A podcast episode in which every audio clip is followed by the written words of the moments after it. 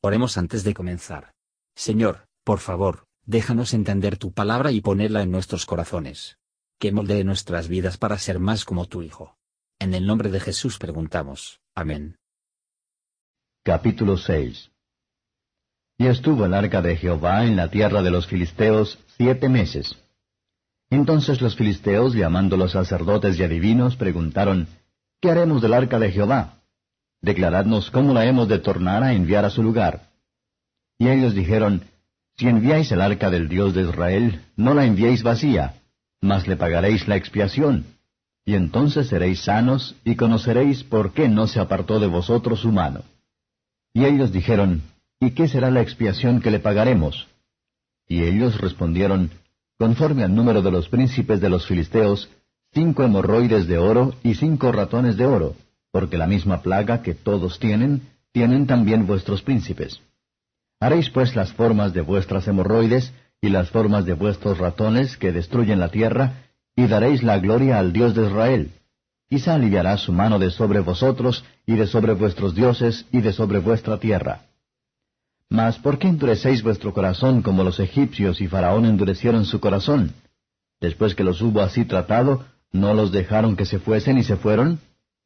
Haced pues ahora un carro nuevo, y tomad luego dos vacas que críen, a las cuales no haya sido puesto yugo, y uncid las vacas al carro, y haced tornar de detrás de ellas sus becerros a casa.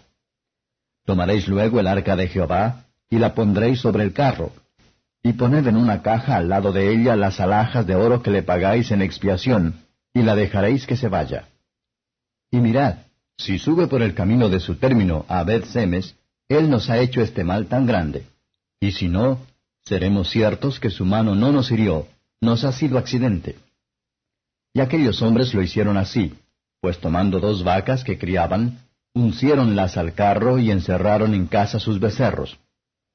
Luego pusieron el arca de Jehová sobre el carro y la caja con los ratones de oro y con las formas de sus hemorroides. Y las vacas se encaminaron por el camino de Bet-Semes, e iban por un mismo camino andando y bramando, sin apartarse ni a diestra ni a siniestra.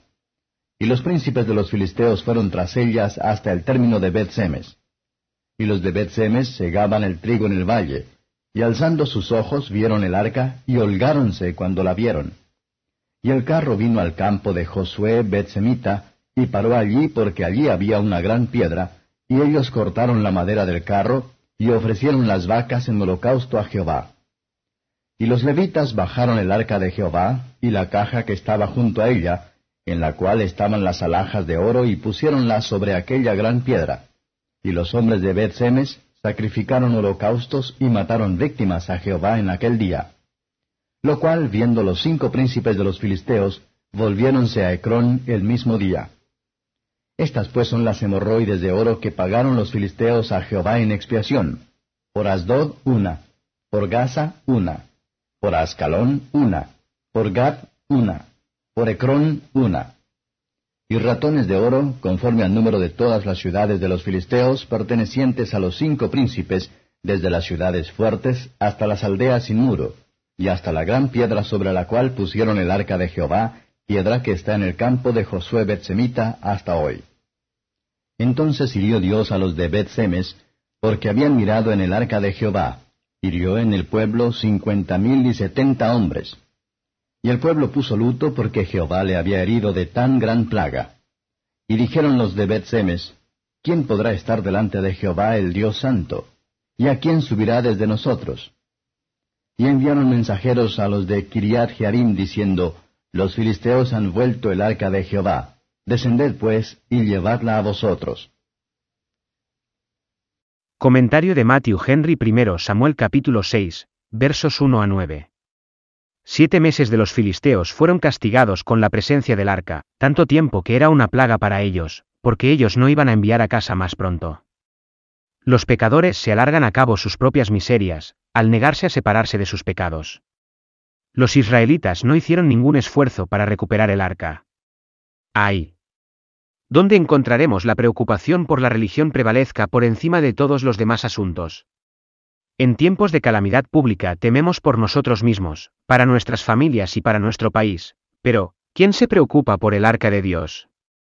Nos vemos favorecidos con el Evangelio, pero se trata con negligencia o desprecio.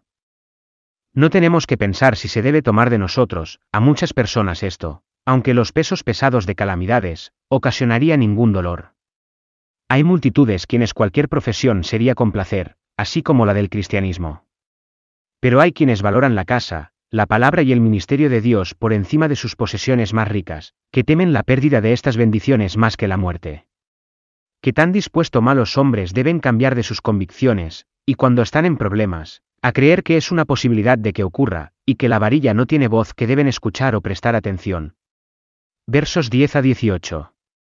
Estos dos vacas sabían que su propietario, su gran propietario, a quien Opin y Fains no sabían. La providencia de Dios la tiene en cuenta incluso las criaturas irracionales, y sirve a sus propios fines por ellos.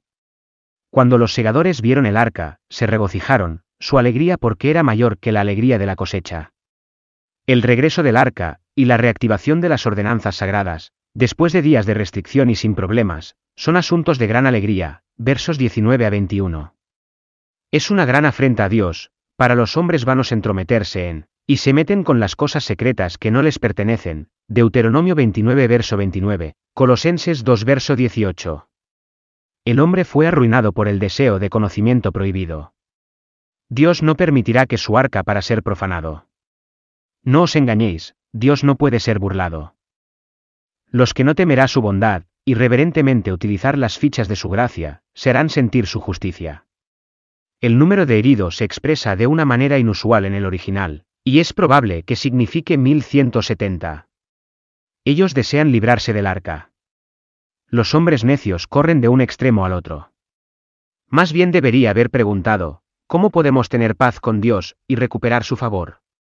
Miqueas 6 versos 6 y 7.